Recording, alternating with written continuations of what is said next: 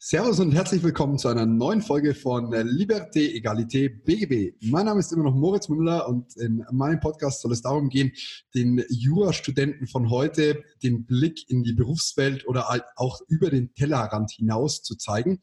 Und heute habe ich die Rechthaberin bei mir zu Gast. So heißt sie zumindest auf Instagram. Sie ist eine 25-jährige Volljuristin aus Baden-Württemberg und hat gerade eben ihr Staatsexamen bestanden. Herzlichen Glückwunsch zum zweiten Examen und vielen Dank, dass du in meinem Podcast bist. Vielen Dank für die Einladung und vielen Dank für die Glückwünsche. Sehr cool. Ähm, ich weiß zwar die Antwort schon, aber wie ist denn dein Examen so für dich verlaufen? Hat das alles gepasst? Kannst du, bist du zufrieden?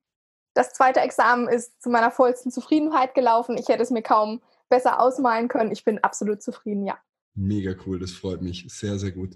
Äh, da sind wir auch schon in dem, was mich am allermeisten interessiert, weil ich gerade so ein bisschen selber drin stecke, ähm, wie man denn da hinkommt. Jetzt würde ich allerdings einfach anfangen und meine Neugier ein bisschen zügeln und mal hören wollen, äh, wie denn so dein Studium verlaufen ist. Warum hast du dich für Jura entschieden? Ähm, wie lief es erst im Vergleich zum zweiten Staatsexamen und, und wie war das bei dir so? Ja, warum habe ich mich für Jura entschieden? Ich glaube, auf die Idee, Jura zu studieren, kam ich tatsächlich durch die klassischen Gerichtsshows, die man früher im Fernsehen noch häufiger sah. Also hier so hier Richter Alexander Holt, Richterin Barbara Salisch. Ähm, da bin ich überhaupt mal auf die Idee gekommen, mich mit dem Thema näher zu beschäftigen.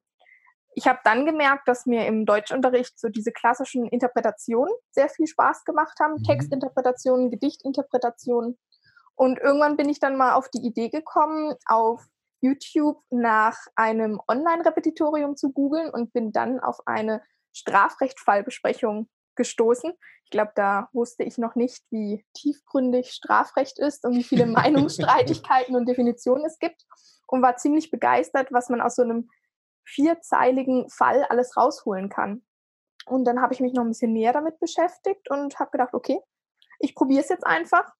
Habe mich dann äh, eingeschrieben. Ich habe in Freiburg studiert mhm. Genau, und habe gemerkt, das war auf jeden Fall der richtige Weg.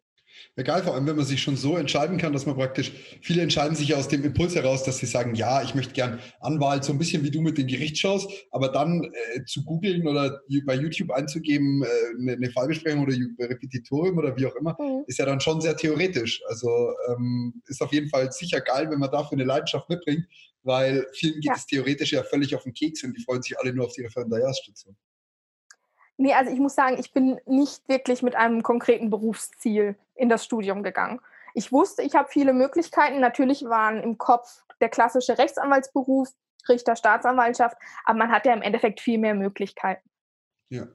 Sehr cool. Wie ist dein Studium so verlaufen? Fiel es dir von Anfang an leicht? Hast du äh, gleich viel gelernt oder bist du erstmal auf die Schnauze gefallen? Wie, wie, wie war es? Also ich hatte Glück, so richtig auf die Schnauze gefallen bin ich eigentlich nicht. Ich hatte in der großen Strafrechtsübung mal so einen kleinen Ausrutscher.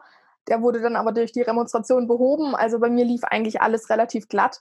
Das hatte aber sehr oft auch eher mit Glück zu tun und nicht mit meiner konkret erbrachten Leistung. Gerade am Anfang habe ich nur das gemacht, was notwendig war.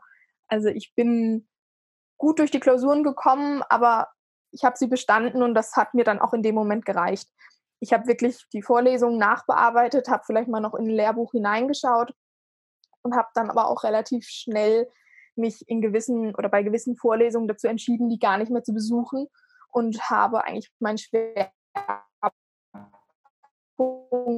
auf die Arbeitsgemeinschaften gelegt und habe dann Konzert. Genau. Sehr cool. Ähm, ist, ja, ist, ja, ist ja geil, wenn man, wenn man da so relativ leicht durchkommt, denn ähm, ich habe immer das Gefühl, es gibt so zwei bis drei Kategorien an Studenten. Die einen äh, kämpfen wirklich ums Bestehen, egal wie viel sie machen. Also die können sich auch reinhängen wie noch was und die kämpfen immer ums Bestehen. Dann gibt es da würde ich mich einklassifizieren, das ist so eine, eine, Mittelkategorie dazwischen. Ich muss nicht wirklich ums Bestehen kämpfen, aber ganz nach oben komme ich an nie. Also da kann ich mich am Kopf stellen. Mhm. Das, das funktioniert nicht so recht. Und dann gibt es jemanden, der, der, der einfach schaut, dass er halt das Barometer der Punkte voll machen muss. Wo so das Bestehen ist jetzt nicht so dramatisch, die, die, die das befriedigend kriegt man so hin und im mhm. Idealfall schafft man es auf zweistellig und so wirkt es ein bisschen. Das ist sehr beneidenswert. Das finde ich immer sehr cool, wenn den Leuten dann der Beruf auch wirklich liegt und oder halt zumindest das Studium dann ähm, so ein gewisses Talent oder halt eine gewisse Prägung mitbringt. Ja, also ich würde auch sagen, ich habe auf jeden Fall ein Händchen für Jura. Mhm. Aber ich war schon immer ein Mensch, der sehr viel lernen musste, damit er ein Ziel erreicht. Also ich habe mich auch früh mit dem Thema, eigentlich schon im Gymnasium, mit dem Thema Lernen, Lernen beschäftigt. Das heißt, was für ein Lerntyp bin ich? Wie kann ich im Endeffekt ähm, die Eigenschaften oder die Charakteristiken, die mein Lerntyp mitbringt, am besten ausnutzen? Mhm. Und das habe ich das auch im Referendariat dann wirklich weitergeführt und das hat mich wirklich dann auch gerade im, im zweiten Staatsexamen zum Erfolg geführt. Das ist ziemlich smart. Das, ich sage das oftmals, äh, wenn du fünf Stunden Zeit hast, den Baum zu fällen, dann schärfe vier davon deine Axt. Äh, ich glaube, das hat Lincoln gesagt. Ich bin mir jetzt immer nicht ganz sicher. Oder Roosevelt. Jedenfalls, ähm, so nach dem Prinzip finde ich das sehr, sehr schlau. Also mir, mir ist es oft zu müßig. Ich denke mir oft, Gott, jetzt lass mich halt die vier Stunden einfach lernen und dann ist auch gut. Aber es ist eigentlich viel gescheiter, sich vier Stunden zu überlegen, wie lerne ich am besten und dann eine richtig genau. zu lernen. Genau. genau. Sehr geil. Ich und dann, ja? Ich habe auch zum Beispiel oft die Fragen bekommen, ob ich bereut habe, die ganzen Karteikarten geschrieben zu haben. Nein, habe ich definitiv nicht. Das war ein riesen Zeitaufwand, aber zum Schluss hat es mir so viel gebracht und ich konnte, obwohl ich die Karteikarten für das mündliche Examen nicht mehr mal angeschaut oder wiederholt habe, daraus immer noch Informationen ziehen. Und das war wirklich Gold wert. Wie hast du denn deine Karteikarten geschrieben? Ich habe A5-Karteikarten geschrieben, weil mir mhm. A6 einfach zu klein war, obwohl das ja eigentlich so das klassische Karteikartenformat ist. Ich habe die am Computer geschrieben, was okay. nicht nur dadurch bedingt war, dass ich mit einer Sehenscheidenentzündung zu kämpfen hatte, wie so viele andere, sondern weil es für mich auch einfach übersichtlicher und strukturierter war und ich auch ein bisschen perfektionistisch bin und man natürlich auch Fehler ein bisschen leichter ausbessern kann und natürlich auch die Möglichkeit hat, schneller nochmal was zu ergänzen. Genau, und ansonsten habe ich mich eigentlich so ein bisschen an das Schema gehalten, dass ich versucht habe, mit jeder Karteikarte ein einzelnes Thema abzudecken, damit es auch nicht ausufert. Natürlich ist es mhm. nicht immer möglich, aber ja, ich habe es probiert. Hast du dann auch Schemata draufgepackt oder eigentlich nur so äh, wie eine Mindmap strukturiert? Worum geht es in dem Thema eigentlich? Ganz unterschiedlich. Ähm, das unterscheidet sich sowohl von Rechtsgebiet zu Rechtsgebiet, aber auch von Thema zu Thema.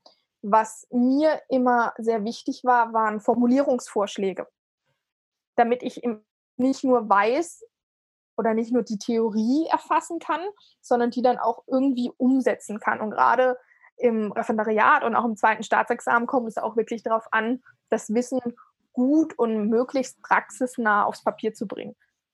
Ich hab, damit habe ich äh, phänomenal große Probleme, ähm, die, die Formulierungen. Denn ich kriege, ich finde die Probleme fast alle. Lösen kann ich mhm. viele ähm, und formulieren kann ich fast keins. Und äh, das ist so ein bisschen die Problematik. Ich sitze in jeder Klausur wieder da und denke mir, Scheiße, wie hast du das jetzt nochmal, wie hättest du das jetzt nochmal im Idealfall geschrieben?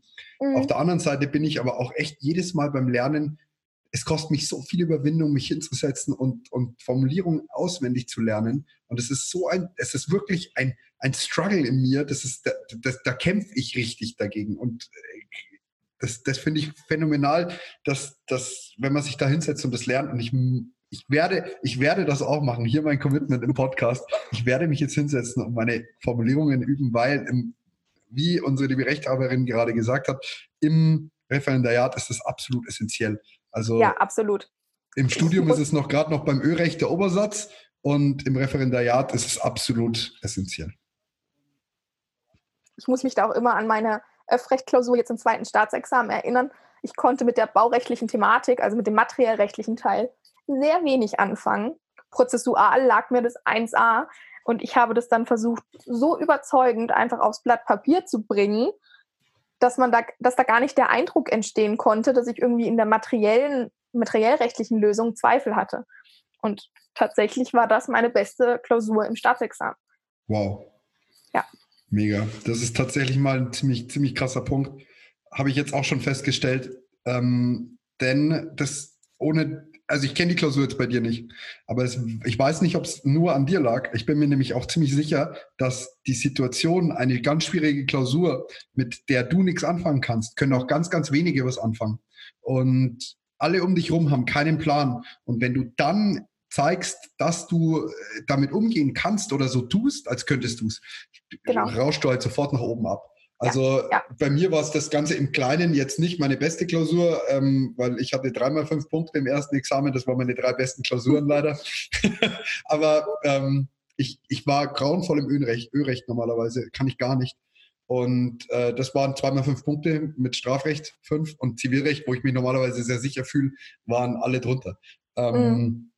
Und der Punkt ist einfach so ein bisschen, das sind die Klausuren, da waren alle anderen um mich rum, da war ich über dem Schnitt weil, weil die waren scheiße schwer. Und ja. ich habe mir aber halt nicht den Kopf ins Sand gesteckt und habe gesagt, äh, was mache ich jetzt? Sondern ich habe mich halt hingesetzt und gesagt, die Klausur lösen wir jetzt. Und wenn man es dann noch macht wie du, dass man sagt, die Formulierungen hat man alle drauf und prozessual ist man topfit, ja, mega. Dann, dann läuft es einfach. Ja, auf jeden Fall. Sehr cool. Was ist dir leichter gefallen, dein erstes oder dein zweites Examen? Gefühlt, nicht von den Noten. Ist eine ganz schwierige Frage. Äh, also von der Vorbereitung her fand ich das zweite Examen schwieriger. Mhm. Aber rein inhaltlich und von den Themen her fand ich das zweite Examen einfacher. Mhm. Ähm, für welches hast du denn mehr gelernt? Hm, also ich glaube rein von Stunden her fürs erste Examen. Okay. Das beruhigt ja. mich ein bisschen. Ja. nee, was ein ganz wesentlicher Unterschied war, mir ist es im ersten Examen schwer gefallen, diese ganzen tiefen Probleme, die es irgendwie in jedem Rechtsgebiet gab, einfach mir zu merken.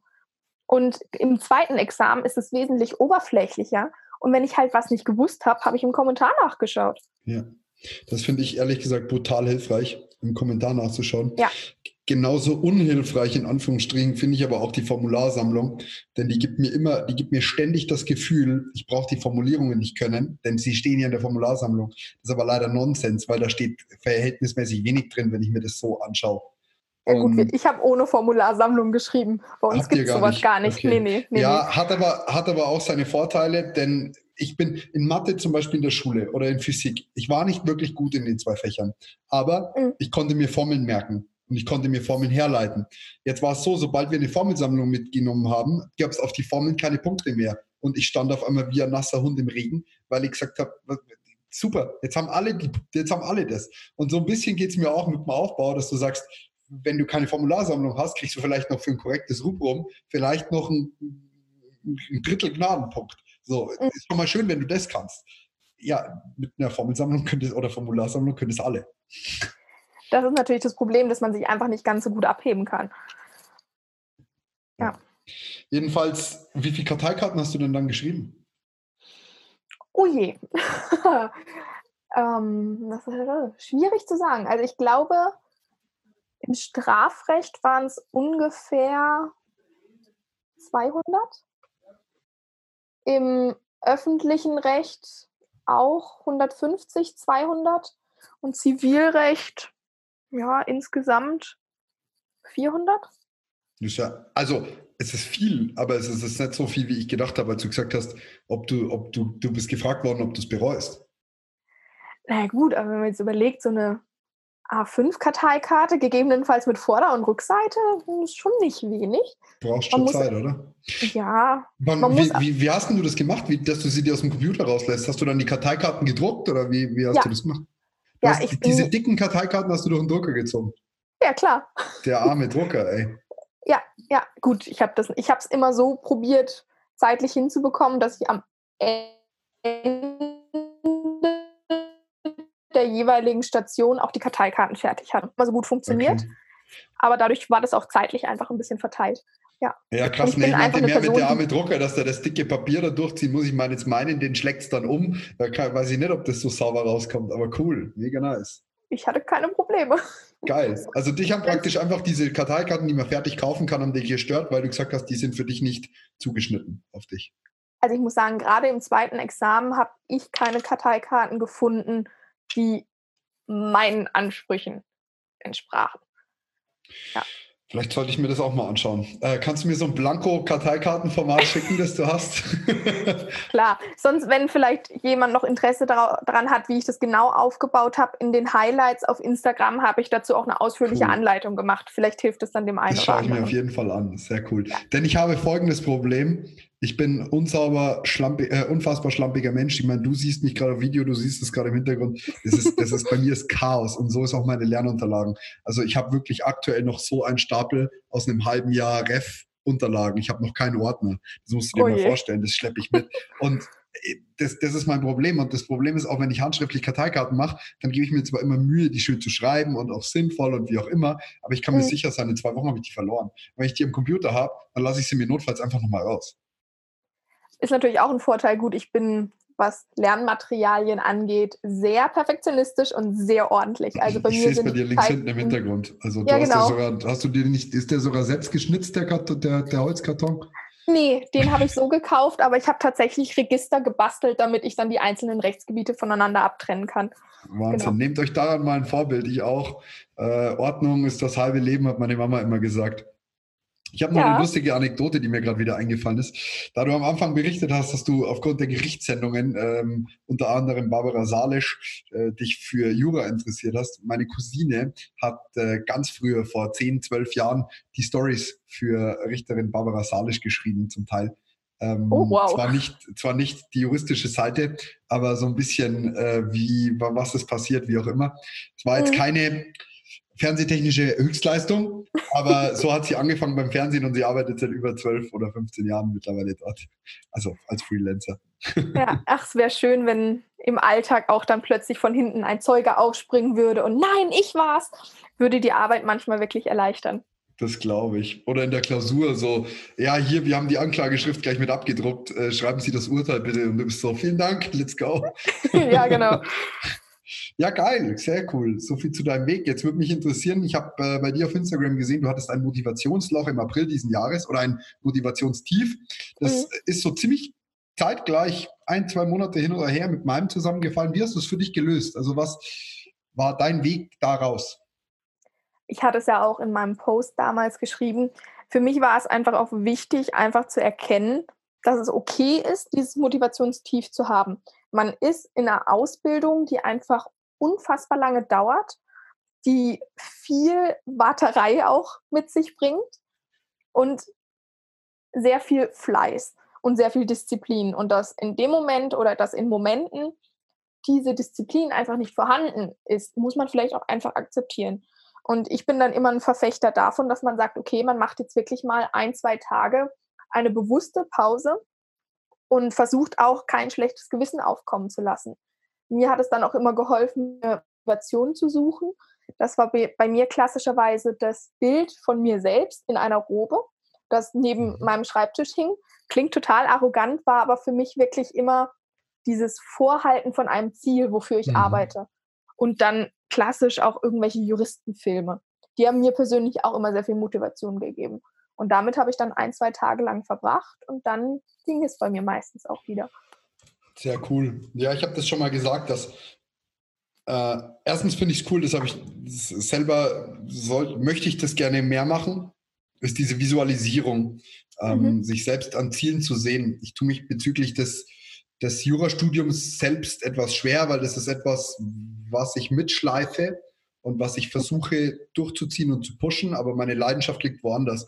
Bei, bei mir ist die Leidenschaft zum Beispiel das Unternehmertum, was, was unsere Produkte angeht, ähm, wie auch immer. Und da visualisiere ich praktisch für mich, was ist das Ziel und, und sehe das immer wieder vor Augen. Aber mhm. es ist sehr, sehr schlau, das wichtigste Ziel, das man hat, sich vor Augen zu führen regelmäßig. Und das finde ich echt cool, dass du mega. Da, da, da zieht sich der Weg auf jeden Fall in die richtige Richtung.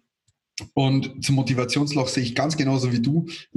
Lass das Motivationsloch einfach Motivationsloch sein. Und dann ist auch ja. gut. Also spätestens am dritten Tag oder am vierten Tag tritt ich dein Pflichtgefühl sowas von dermaßen in den Arsch, dass es wieder, dass es wieder läuft. Und genau so sehe ich es auch. Wenn, ich weiß nicht, wann, wann war dein Examen? Im, also das Schriftliche war im Juni. Okay. Also im das Endeffekt so war das. Zwei Monate vorher. Genau. Ja, das ist lustig, weil genau dazu habe ich den Spruch gebracht, wenn du zwei Monate vorher im Examen, äh, vor dem Examen dir keine zwei Tage frei nehmen kannst, dann hast du die letzten vier Monate nicht genug gemacht. Ja, stimmt definitiv. Man muss Und, natürlich ein Stück weit auch aufbauen. Man kann nicht sagen, okay, drei Monate vor dem Examen nicht und davor habe ich gar nichts gemacht. Das genau. funktioniert genau. einfach nicht. Beruhig mich mal bitte. Es ist jetzt bei mir ein Jahr, exakt ein Jahr vorher und ich habe jetzt seit einer Woche oder so lerne ich. Ist das, ist das ausreichend für ausreichend? Das kommt darauf an, wie du lernst und nicht wie viel du lernst. Also, ne? Jeden Tag eine halbe Stunde, nein, Schmarrn. es kommt immer auf die Qualität an. Ja, nee, ich gebe mir Mühe. Ich versuche aktuell so ein bisschen die Inhalte nochmal zu wiederholen. Ich kämpfe mit dem Problem, dass ich äh, vieles mir denke, muss ich gar nicht lernen, weil steht im Kommentar. Das, da, mhm. Damit kämpfe ich so ein bisschen, dass ich sage, nein, eigentlich solltest du es wissen und können. Auf der anderen Seite, ich bin grundsätzlich sehr, sehr schnell in Klausuren. Das ist auch ein großer Nachteil von mir, aber ich kann ihn schlecht abschalten, weil ich sehr darauf gepolt bin, effizient und, und schnell zu sein. Das mhm. heißt, ich habe sehr viel Zeit am Ende noch oder halt generell. Das heißt, ich bin eher so, dass ich sage, weißt du was, ich versuche die Probleme zu erkennen und dann schaue ich, dass ich die mir notfalls aus dem Kommentar ziehe. Die, ja. Die Lösung so ein bisschen. Das heißt, ich versuche ein Problembewusstsein zu entwickeln, wo könnte was sein mhm. und, und entsprechend so dann vorzugehen. Ja gut, ich muss sagen, ich habe beim Lernen eigentlich den Fehler gemacht, viel zu wenig mit den Kommentaren gearbeitet zu haben mhm. und habe das wirklich erst so zum Schluss gemacht. Dementsprechend habe ich natürlich auch vieles gelernt, was im Endeffekt in den Kommentaren stand. Um dich aber zu beruhigen, ich glaube, im Examen kam bei mir oder es kamen so viele Probleme dran, die ich vorher noch nicht mal gehört habe. Bei einem Problem bin ich dann auch nur ganz zufällig im Kommentar drauf gestoßen, weil ich es nicht mal im Stichwortverzeichnis gefunden habe oder in der Idiotenwiese. Dementsprechend, ich habe teilweise eine halbe Seite aus dem Kommentar abgeschrieben, mhm. weil das Problem mir nicht bekannt war vorher. Ja, steht im Kommentar. Das Landesjustizprüfungsamt denkt sich manchmal auch ein bisschen was bei den Klausuren. Manchmal geht es wirklich nur darum, die richtige Stelle zu finden und auf den konkreten Fall anzuwenden. Mhm. Ich habe auch angefangen, einfach mal die, das Vorwort vom Kommentar zu lesen ähm, habe da mal gleich im Inhaltsverzeichnis mir die Sachen markiert, wie irgendwelche Prozessmaximen im, Straf in, im Strafrecht in der StPO. Weil ja. ich meine, ich glaube, es sind zehn Stück oder was, was ich gezählt habe. Sich alle zu merken, tue ich mich immer ein bisschen schwer, zweifeln mir immer. Und ja. so, wenn ich dann wenigstens irgendwo ein bisschen nachschauen kann und ein bisschen was hinbekomme. Ich versuche wirklich alles, was ich im Kommentar, ich, ich lese zu jeder Norm, wo ich ein Problem sehe, lese ich im Kommentar nach und streiche es mir an. Ob es mhm. sinnvoll ist, dass ich mir so viel anstreiche, ist wieder fraglich, aber ich versuche halt die Schlagwörter zu nehmen. Und das kann ich auch jedem im ersten Examen nur empfehlen. Äh, lest euer Gesetz. Ganz, ganz vieles steht einfach drin. Definitiv, definitiv. In den ersten vier Semestern haben ganz viele von uns nicht gecheckt, dass das alles teilweise im Gesetz steht, dass du dir die Voraussetzungen einfach anstreichst und nicht mehr, nicht die Prüfungsschemata. Ganz, ganz viele musst du eigentlich nicht lernen. Also bei manchen ja. musst du dir ein, zwei kleine äh, Zusätze hindichten und auch kommentieren. Also in den Bundesländern, in denen man es darf, äh, man darf es ja nicht in allen, habe ich jetzt rausgefunden, ähm, sollte mhm. man das definitiv nutzen. Ich weiß jetzt nicht, wie es bei euch ist, aber wir dürfen in der mündlichen Prüfung im zweiten Staatsexamen keine Kommentare verwenden. Da muss man natürlich ein bisschen aufpassen, dass man sich dennoch Wissen aneignet, das dann auch im Kopf ist und nicht nur im Kommentar steht. Das ist natürlich weiß auch eine ich, Gefahr. Weiß ich nicht, ob das bei mir tatsächlich der Fall ist. Ich hätte jetzt noch nichts gehört. Ähm, aber ich muss ehrlich gestehen, wenn ich in die mündliche Prüfung komme, dann haut mich eh nichts mehr um, weil ich hatte eine Differenz von zehn Punkten schriftlich zu mündlich. Okay, hatte, ja gut. Ich hatte vier schriftlich und äh, ich glaube 14, knapp 14 mündlich. Also das war. ich bin mündlich auch immer besser gewesen, selbst jetzt. Ich bin schriftlich ganz gut rausgekommen und hatte mündlich dennoch vier Punkte mehr. Wow, weil die stark. Prüfungskommission absolut uneingenommen war nicht an den Vorpunkten orientiert hat und genommen hat oder das bewertet hat, was in der konkreten Situation geliefert wurde. Ja. ja. und da war ich auch sehr dankbar drum bei meinem, weil stell dir das mal vor, zwischen 4 und 14, das muss erstmal, da muss der erstmal cool genug sein, das zu machen. Ähm, zudem war es einer unserer strengsten Professoren von der Uni. Den, dem habe ich aber einfach eine, dem habe ich aber einfach eine, eine, eine, Strafrechtstheorie mir ausgedacht, aufgetischt. Hat er gemeint, mhm. hat er so noch nie gehört. Ähm, aber ich soll einen Aufsatz schreiben, wenn ich hier rauskomme. Und da habe ich mir nur gedacht, geiler Typ. Ja, das Und ist nicht schlecht.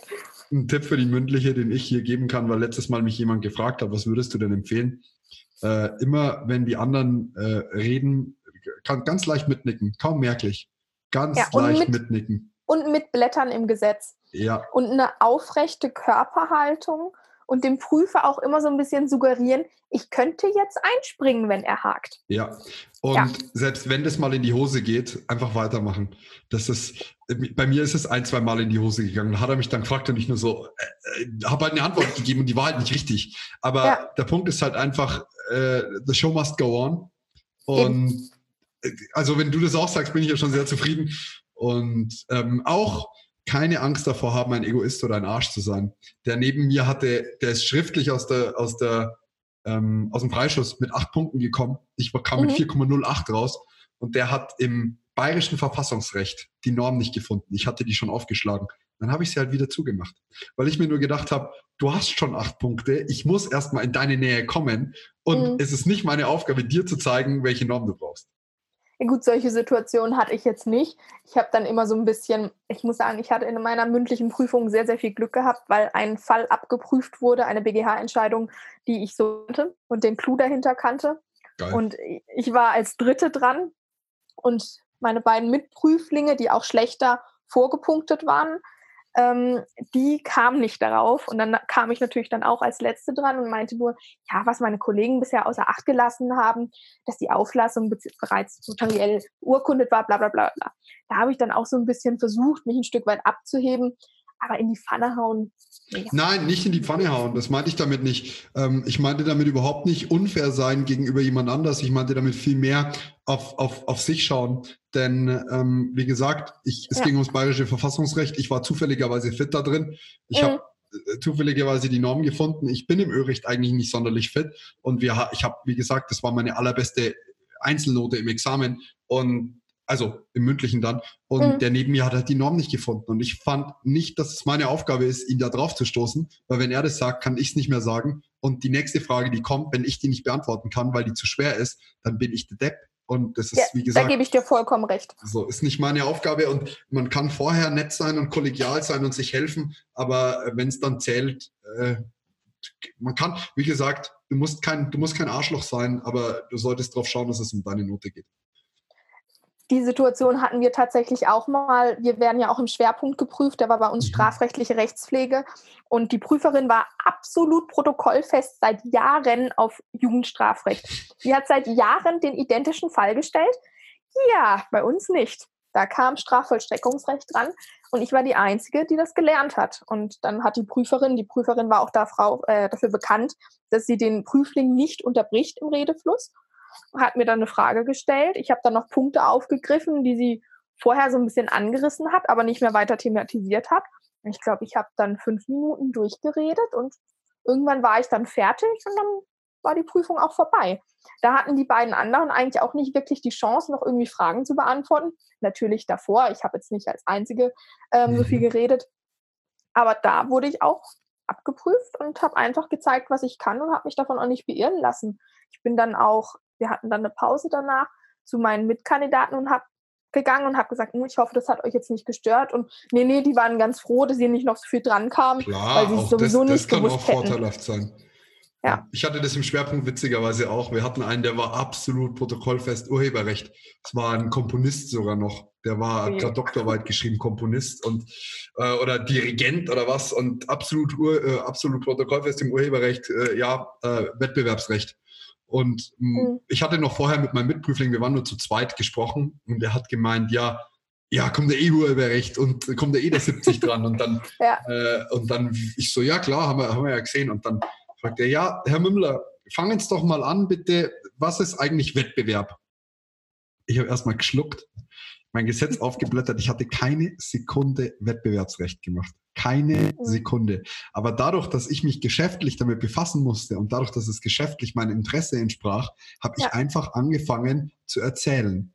Und entsprechend, mein Nachbar wusste nicht ganz so viel, der hat auch eine schon erheblich schlechtere Note bekommen, aber ich habe auch sehr gut gepunktet. Also ich war mhm. irgendwo bei 14, 15 dann und der hat halt irgendwie 10 bekommen, weil der war schon echt wohlwollend, der Prüfer. Und teilweise war es dann so, dann haben sie sich, wenn, als er es nicht wusste, hatte ich so lange Zeit zu überlegen, was die Antwort ist. Ich hatte sogar einmal einen, einen, einen kurzen Satz, das waren nicht vier Punkte, aber eine Definition konnte ich in der Zeit über Kopf vom Blatt des Prüfers lesen. ich, hab, ich, hab, ich war einfach eiskalt genug, das zu lesen und wortwörtlich so wiederzugeben, wie er es hören mhm. wollte.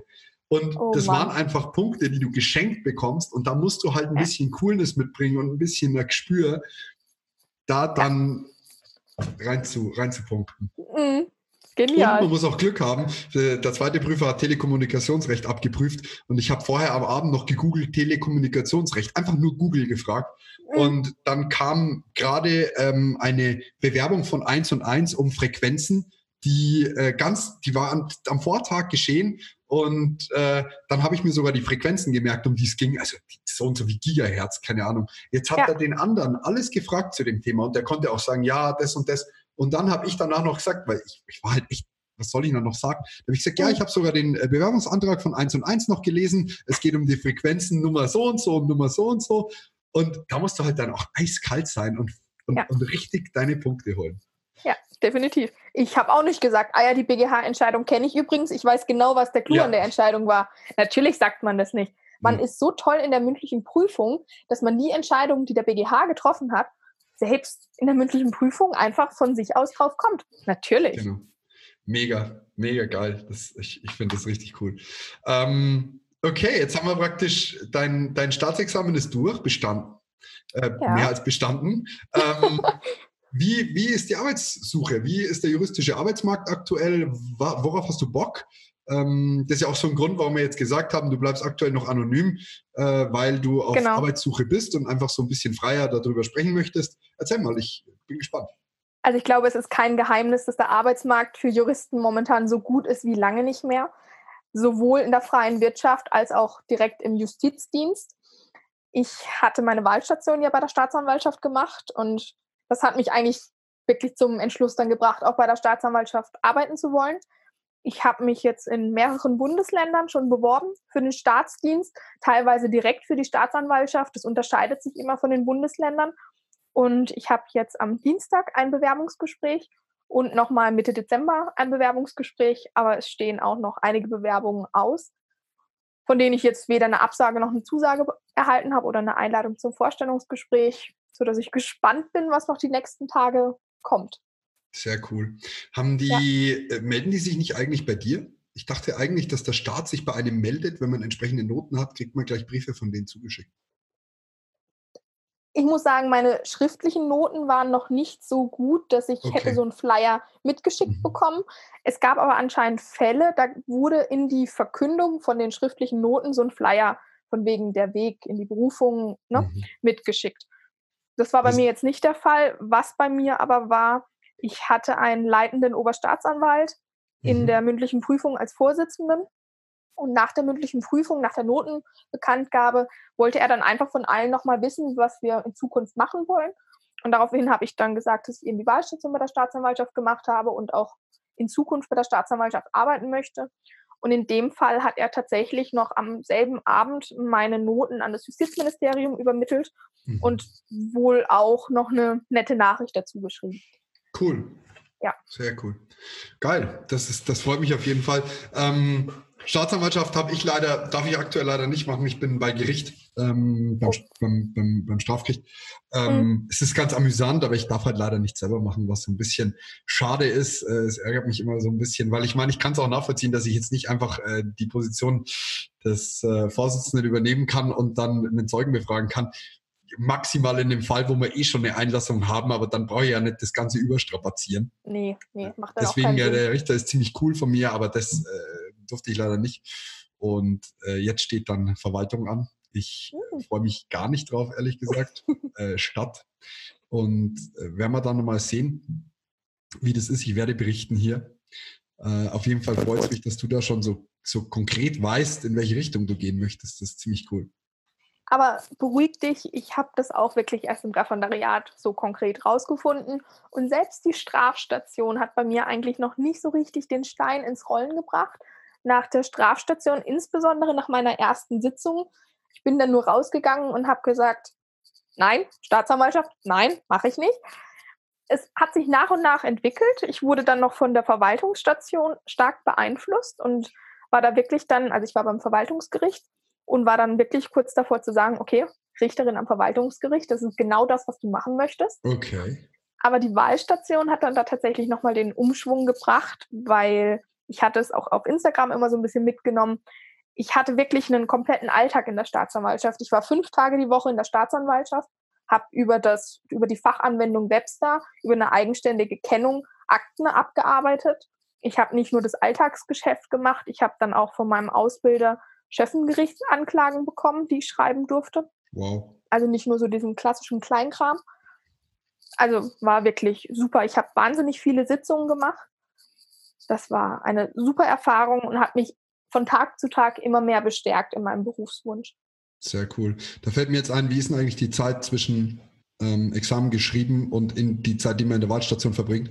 Weil ich stelle mir das eigentlich ziemlich blöd vor, da äh, vier, fünf Tage die Woche oder wie du das jetzt machst zu arbeiten. Gut, bei, du, bei dir war es jetzt nicht so, dass du gebankt hast, um zu bestehen, aber nicht? Okay. Doch, also ich habe wirklich teilweise massive Zweifel gehabt. Wirklich. Das ist, aber glaube ich, das geht jedem so. Selbst wenn jemand mit 14 mhm. Punkte rausgeht, man hat, glaube ich, immer Zweifel. Sagen, Außer die, die schlecht waren, weil die wissen gar nicht, was sie falsch gemacht haben könnten. Das denke ja. ich mir immer. Ja, das ist auch recht. Sind bei uns zwei Klausuren. Ich hätte die Klausuren genau anders bewertet. Also ich war bei einer ordentlich zweistellig und bei der anderen gerade knapp bestanden. Ich habe gedacht, das ist gerade andersrum weil ich davon ausgegangen bin, dass der Prüfer so viel Wert auf den materiellrechtlichen Teil legt, ja, das gesagt, dass ja. ihm egal ist, was prozessual da geschieht. Und nein, es war genau andersrum. Ja. Aber wie ist, wie ist die Zeit? Also ich meine, du, du, gehst dann, du gehst dann arbeiten in dem Beruf, mhm. in dem du später arbeitest und hast noch keine Ergebnisse und ich stelle mir das super strange vor. Das ist auch total komisch. Ich bin auch im Sitzungsdienst. Ich darf gewisse Entscheidungen nicht alleine treffen. Ich darf auf einen Freispruch plädieren aber ich darf zum Beispiel das Verfahren nicht einstellen. Da musste ich dann immer einmal kurz telefonieren. Ich darf auch keinen Rechtsmittelverzicht erklären. Und da hatte ich dann auch ein, zwei Situationen, da habe ich dann angerufen, die Situation geschildert, begründet, warum ich so und so entscheiden würde. Ja, machen Sie. Ja, ist doch egal, ob ich jetzt in einem Monat im Endeffekt diese Entscheidung selber treffen könnte oder halt jetzt nicht. Das waren wirklich so Punkte, da war ich auch echt genervt. Oder auch. Ich frage mich aber viel mehr, ich, ich meine gar nicht diese, diese fehlende Autorität, die man dann hat, weil man ja noch nichts in der Hand hat, noch kein Wisch.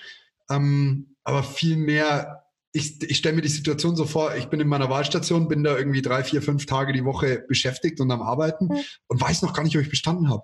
Und, und das, das, das stelle ich mir vor wie auf glühenden Kohlen. Beim, beim ersten ja. Examen war das nicht so stressy, weil du bist einfach in Urlaub gefahren und hast gesagt, forget it. Also ich bin erstmal mhm. weg hier und ich hatte schon vergessen bis zehn Tage bevor die Ergebnisse kamen, dass, dass ich ja noch Ergebnisse brauche. Und aber wenn du in dem Beruf arbeitest, denke ich mir, ist das brutal frustrierend, wenn du dann irgendwie 3,3 Punkte rauskriegst oder so. Also ja, man, noch schlimmer. Man kriegt halt jeden Tag vor Augen geführt, welchen Beruf man eigentlich ausüben möchte und mhm. kommt in den Genuss, diesen Beruf schon konkret ausüben zu können, mit sehr viel Freiheiten, sehr viel Entscheidungsspielraum. Also mein Ausbilder war da auch mir gegenüber wirklich sehr offen. Wenn es eine Entscheidung gab, die ich gut begründet habe, selbst wenn er die anders gesehen hat, hat er den nie so unterschrieben, wenn ich es ihm gut begründet habe. Er hätte die Entscheidung zwar anders getroffen, aber er hat sich dann von mir überzeugen lassen. Und das hat mir dann natürlich auch gezeigt, du kannst was. Dir liegt dieser Beruf auch ein Stück weit. Mhm. Und dann natürlich dieser Hintergedanke, okay, ich fahre jetzt dann nach Hause und dann sitze ich abends wieder auf dem Sofa und mache mir wieder Gedanken über die Noten. Das war schon schwer. Vor allem, weil ich dann auch das Problem hatte, kaum Zeit zu finden zum Lernen. Weil ich dann eigentlich auch schon wieder lernen Stimmt, wollte. Du musst ja eigentlich wieder die mündliche schon wieder lernen. Ja, und das war natürlich auch ein bisschen schwierig. Ja. Wie waren die mündliche im Vergleich erstes zu zweites Staatsexamen? Hm. Ich war im mündlich, auf das mündliche im zweiten Staatsexamen insofern besser vorbereitet, dass ich sagen würde, dass ich ein besseres juristisches Allgemeinwissen hatte.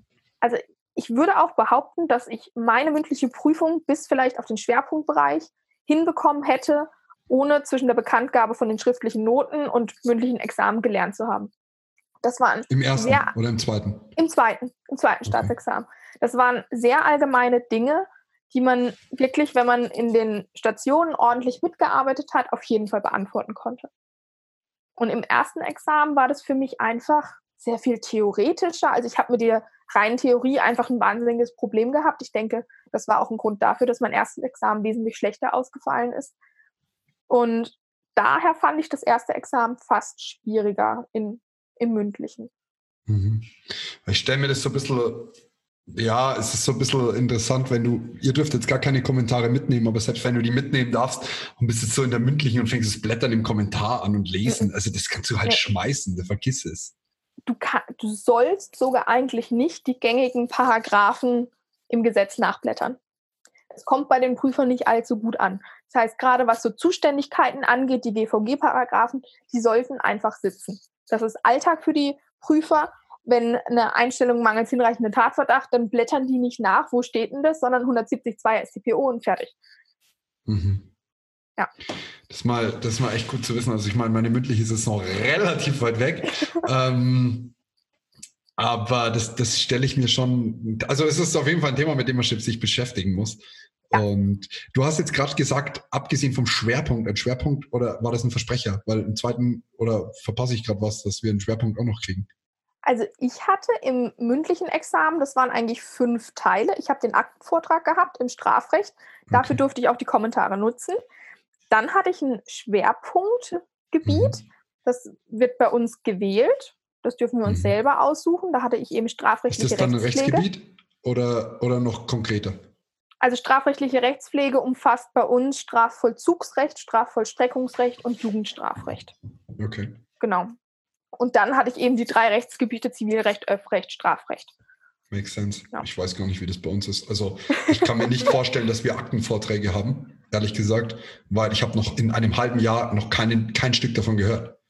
Ähm, tröste dich, wir wurden im Referendariat auch nicht auf Aktenvorträge vorbereitet. Meinen ersten okay. Aktenvortrag habe ich in der Wahlstation meinem Behördenleiter gegenüber gehalten. Okay, aber wurde das wenigstens mal erwähnt?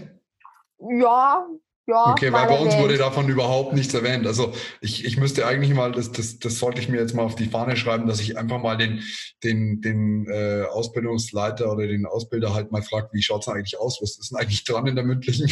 Mhm. Also das sagt dir halt keiner. Nee, und gerade die Aktenvorträge sind mir persönlich auch sehr schwer gefallen. Also ich bin auch davon überzeugt, dass sie den meinen Aktenvortrag in der mündlichen Prüfung erst später benotet haben, weil ich so wahnsinnig nervös war. Ich glaube, ich habe kein Wort ohne irgendein Zittern rausbekommen. Es war, glaube ich, materiell rechtlich nicht schlecht, aber ich war so nervös, was ich dann aber nach dem Aktenvortrag absolut gelegt hatte. Und ich glaube, dass sie dann auch gemerkt haben, okay, es war reine Nervosität und haben da vielleicht auch ein bisschen besser bewertet. Ich habe es nicht so gut eingeschätzt. Hast du äh, Freunde, die durchs zweite Examen durchgefallen sind? Nein. Okay. Mich würde nämlich mal ganz krass interessieren, was, was, was so Fehler sind, weswegen man im zweiten wirklich durch die Bank durchfällt. Weil ich bin immer so ein bisschen, ich bin Statistikmensch. So, mhm. äh, schau mir im ersten Examen an, okay, 35 Prozent der Leute, die schreiben, fallen durch. Ja. Ähm, denk mir, ja, hm, wie könnte ich es jetzt schaffen, nicht zu den 35 Prozent zu gehören? Also ich bin, was alles andere angeht, denke ich immer riesig groß und denke mir, wie kann ich der Allerbeste werden? Nur bei Jura mhm. denke ich mir, wie bin ich nicht bei den Schlechten dabei? Und ja. Genauso rechne ich aktuell ein bisschen im, im zweiten Examen, fallen 18 Prozent durch bei uns. Das heißt, wir sind 20 Leute in der AG. Das heißt, so drei Leute fallen durch und ich zähle immer so, du, du, du und dann erst komme ich. Und dann ja. du, du, du. Und, und so ein bisschen gehe ich daran. Ist vielleicht nicht der richtige Weg, aber der Gedanke hat mich tatsächlich auch beruhigt, weil wir haben eine Durchfallquote von ungefähr 10 Prozent. In ja, meinem Landgerichtsbezirk ist aber die letzten zwei Jahre niemand durchgefallen. Das liegt definitiv wow. nicht an der hervorragenden Ausbildung, sondern glaube ich einfach an die Motivation der, der Referendare. Wow. Aber das hat mich natürlich auch so ein bisschen bestärkt. Ja. Wow, das ist stark. Also ja. ich habe heute ähm, eine Klausurbesprechung gehabt mit äh, einer Richterin am Amtsgericht, die das nur so nebenher noch macht. Das war mhm. phänomenal. Die hat so eine gute Klausurenbesprechung gehalten. Also unser Ausbilder ist wirklich gut. Ich kann mich echt nicht beschweren. Er ist zwar manchmal ein bisschen langweilig und die anderen haben ein bisschen interessanteren, aber man kann, man kann echt nichts sagen. Der weiß, wovon er spricht und der bereitet uns gut vor. Aber er ist ein bisschen eine Schlaftablette. Der braucht mhm. fünf Stunden für eine Klausurenbesprechung. Und die andere hat es heute auf zwei, drei Viertelstunden, also zwei Stunden 45 Minuten durchgepeitscht mhm. und hat allen danach noch ein persönliches Feedback gegeben, äh, wo ich mir nur gedacht habe, mega krass. Ich habe ja. in der Stunde habe ich mehr mitgenommen als ja in den anderen Klausurenbesprechungen und habe immer Angst, dass die anderen Landgerichte äh, die als Dauerausbilder zum Beispiel haben, Ich hoffe mal, es gibt noch schlechtere als unseren. ja gut, ich, ich bin sowieso der Meinung, dass im Referendariat auch viel im Selbststudium einfach passieren muss. Und dass man sich da wirklich nicht auf die AG verlassen kann oder darf. Also ich glaube, gerade viele, die noch nicht in dem Punkt sind, dass sie im Referendariat stecken, die, wenn sie hören, oh, es gibt Arbeitsgemeinschaften, das ist wie Schulunterricht, sind dann immer total begeistert und auch euphorisch, dass es wirklich eine gute Ausbildung gewährleistet. Aus meiner Sicht ist es aber wirklich nur ganz selten der Fall. Hast du mit den Ref-Unterlagen dann überhaupt gearbeitet oder hast du dir noch Lehrbücher und sowas herangezogen? Also ich habe jetzt die letzten paar Tage mal die ganzen Unterlagen weggeschmissen und war überrascht, was da teilweise doch für gute Unterlagen dabei sind. Ich habe die nie angeguckt, bis auf Strafrecht. Da hatten wir einen ganz guten Dozenten, aber das war dann im Endeffekt auch die Unterlagen beschränkt auf Allgemeinwissen. Das muss ich mir dann nicht nochmal in Papierform angucken. Also ich habe wirklich sehr viel mit Skripten einfach nur gearbeitet. Äh, Skripten äh, von einem Repetitor oder von wie? Kaiserskripte denke, das ist im Referendariat ja mit das bekannteste. Ich habe dort auch die Seminare besucht. Genau, und dann hat sich das ganz gut ergänzt. Sehr cool. Ich muss jetzt mal bei Altmann Schmidt vorbeischauen, weil das so ein bisschen, äh, da habe ich ein bisschen einen Bezug dazu. Ähm, mhm. Dadurch, dass ich dort im ersten war und ein bisschen Kontakt zu einem der Repetitoren habe, habe ich jetzt gesagt, ich schaue es mir jetzt mal an, ähm, wie, das, wie das ist, wie das läuft, weil das sind immer so Wochenend-Crashkurse. Und ich mhm. habe halt einfach echt null Bock, mich am Wochenende auch noch als Crashkurs hinzusetzen und den, den ganzen Quatsch nochmal zu machen. Also es ist so, Nein. ich muss sagen, mir hat es wirklich sehr viel gebracht. Aber ich bin auch jemand, der sehr gut durchs Zuhören einfach lernen ja, kann. Ja, ich extrem. Demnach bin ich wirklich, ich glaube, insgesamt 14 oder 15 Wochenenden nach Stuttgart wow. gefahren und habe mir das angetan. Wow. Ich bin, ich merke, dass ich brutal über Geschichten lerne. Also ich bin so richtig Geschichtenlerner. Das heißt, mhm. im Strafrecht, du, du kannst mich so viele Meinungsstreitigkeiten fragen und ich werde auf jeden Fall meine Ansicht dazu kennen, weil ich mir halt echt Geschichten drunter vorstellen kann. Der, der, ja. der Unterschied Raub, räuberische Erpressung, den kennt man sowieso, aber ich kann mir halt einfach vorstellen, wie einer was nimmt oder einer sagt, gib's mir, sonst hau ich dir auf die Nuss. Mhm. Und das, das, das ist für mich so nachvollziehbar. Und im Ölrecht stehe ich da und denke mir, ja, was streiten es denn alle wegen am Anschluss- und Benutzungszwang? Ja, dann lass die halt anschließen. Also weißt du, ich, da, ja. da reden wir so das Verständnis. Ja gut, Öffrecht äh, ist auch ein Gebiet, das mir eigentlich sehr gut liegt, deswegen kann ich das leider gar nicht nachvollziehen. Da fallen mir wirklich Punkte ein, die ich einfach so herleiten kann, ohne es ja, eigentlich zu wissen. Also für Öffrecht habe ich wirklich ein Händchen gehabt, schon im Studium. Mega. Ja. Ja, absolut beneidenswert. Aber das hat mir jetzt auf jeden Fall für meine Vorbereitung mega viel gebracht. Äh, vielen, vielen Dank dafür schon mal. Äh, jetzt das Allerwichtigste, umsetzen. Denn du kannst auch so viel wissen, wenn du es nicht umsetzt, wird es nicht besser. Das habe ich selbst ja. schmerzhaft merken müssen. Ähm, ich weiß ganz, ganz viele Sachen und bei ganz, ganz vielen Sachen sage ich dann, ja, aber das mache ich dann nächste Woche. Das ist mhm. der größte Fehler. Hinsetzen, durchstrukturieren, planen ja. und dann umsetzen. Den Fehler habe ich zum Beispiel im materiellen Recht gemacht. Ich habe mir immer wieder vorgenommen, das materielle Recht gerade im Zivilrecht zu wiederholen und ich habe es immer wieder aufgeschoben. Ich hatte einfach keine Lust, mich mit Dingen zu beschäftigen, mit denen ich mich die letzten fünf Jahre beschäftigt habe. Ich war so ein bisschen heiß darauf, neue Themen zu lernen, viel Prozessrecht zu lernen und habe materielles Recht total vernachlässigt. Das habe ich mir dann tatsächlich einen Monat vorm schriftlichen Examen nochmal reingepaukt eine Woche vor dem schriftlichen Examen Mietrecht komplett reingepaukt. Ja, die erste Klausur war eine Mietrecht-Klausur. Habe ich gut geschrieben. Krass. War das, ist was, das, das, vergesse ich immer wieder, äh, weil äh, Ignorance is Bliss. Und mhm. äh, ich versuche immer wieder zu ignorieren, dass das materielle Recht oben in einer Kiste liegt, in der ganz, ganz viele Ordner sind, in der ganz, ganz, ganz, ganz viele Informationen sind, die ich ganz, ganz, ganz dringend lernen sollte. Und das äh, muss ich mir jetzt echt auf die Kappe schreiben. Also ich werde hier, wenn wir hier fertig sind, mir einen Notizzettel holen und mir mal notieren, was äh, mache ich und dann höre ich mir diesen Podcast selbst nochmal an. Mein ähm, Tipp, Lernplan erstellen. Zumindest eine grobe Struktur. Und ich habe mir dann, habe mich dann auch wirklich gezwungen, einen Tag materielles Zivilrecht reinzuhauen damit ich nicht diese Ausrede habe, hm, du möchtest jetzt aber lieber Prozessrecht lernen. Aber wenn du deinen Lernplan erstellt hast, äh, wusstest du ja noch gar nicht, was in der AFG eigentlich auf dich zukommt. Daran habe ich mich auch nicht orientiert. Okay. Wie gesagt, die AG war teilweise so schlecht, dass ich mir meine Karteikarten mitgenommen habe und in der AG gelernt habe. Wow. Sprich, du hast dir einfach zu einem Zeitpunkt X ähm, mhm. rausgesucht, was brauche ich fürs zweite und dann gesagt, genau. Ähm, AG ist Anwesenheitspflicht und der Rest interessiert mich eigentlich nicht. Genau. Äh, ich kümmere mich in meinem Selbststudium drum. Ja, ja. Wow. Und das hat bei mir auf jeden Fall funktioniert. Das ist mal eine Ansage. Krass. Ja. Vielleicht sollte ich mir echt mal so Skripten besorgen.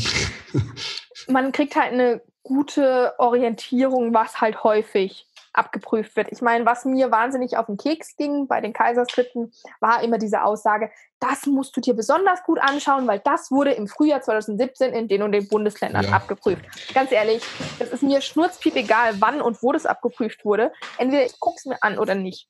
Aus meiner Sicht haben die aber wirklich ein ganz gutes Händchen dafür, auszusondieren, welche Punkte wirklich abgefragt werden könnten. Das muss ich denen wirklich zuschreiben. Und wie gesagt, ich hatte ja vorhin schon davon berichtet, dass im mündlichen Examen ein Fall dran kam, den ich kannte. Den haben wir im Kaiserseminar tatsächlich besprochen. Kann, ist Mega. absolute Glückssache, wenn man 100 Fälle bespricht, dass da natürlich ein Treffer mal dabei ist, liegt nahe. Aber bei mir war es der Fall. Hast du die Note im Examen in etwa erhalten, schriftlich, die du vorher in den Klausuren im Ref immer geschrieben hast? Das Klausurenthema ist bei mir ein ganz schwieriges Thema. Ich habe nicht viele Klausuren geschrieben. Mhm, aber Pflichtklausuren wirst du ja geschrieben haben im Ref. Ja, da würde ich sagen, deutlich besser. Okay. Deutlich besser. Ich konnte die Klausuren einfach nicht ernst nehmen, muss ich ehrlich sagen. Äh, ich habe mich schwer getan, mich da hinzusetzen, unter Examensbedingungen, mit Kommentaren und die Klausuren zu schreiben. Ich glaube auch, dass es bei jedem so sein wird, dass die Klausuren im Examen deutlich anders ablaufen. Man wird merken, dass man in zeitlicher Hinsicht andere Probleme bekommt, zumindest wenn man ein bisschen nervös ist, auch einfach. Und es ist natürlich auch immer so eine Frage, was an Themen einfach drankommt. Ich finde, man ist verleitet, wenn man diese Pflichtklausuren oder Probeklausuren schreibt, da doch eher mal ein bisschen, ja, sich auch selbst zu betrügen. Zumindest habe ich es definitiv auch ab und zu gemacht, sodass ich wahrscheinlich an einer Hand abzählen kann, wie viele Klausuren ich tatsächlich unter Examensbedingungen geschrieben habe. Okay. Ich versuche schon immer grundsätzlich sehr unter Examensbedingungen zu schreiben. Ich habe mhm. für mich aber festgestellt, dass es teilweise sinnlos ist. Ich habe teilweise für mich einfach eine absolute Sinnlosigkeit entdeckt, denn meine Fähigkeit, Klausuren, in denen ich gar keine Ahnung habe, zu schreiben, äh, mhm. ist, ist bereits relativ gut ausgeprägt. Also die, die ja. sind nicht so viel schlechter als die anderen. Boah, sollte ich mir vielleicht mal Sorgen drum machen. Aber ähm, habe jetzt festgestellt, zum Beispiel die zweite Strafrechtsklausur, habe ich jetzt gesagt, jetzt reicht, ich nehme mal ein Urteil mit und schreibe mhm. mir mal die Formulierungen wenigstens, wie wir vorhin gesprochen haben, schreibe wenigstens die ja. Formulierungen mal so ein bisschen ab und schau mal, was kommt dann raus? Was habe ich dann für eine materielle Chance? Und ja. da habe ich ein viel besseres Bild dafür, wenn ich sage, ich, ich, ich habe jetzt noch ein Jahr Zeit mhm. und mich akut darauf vorbereite, dass ich das ein bisschen besser einschleift und ein bisschen besser hinbekomme.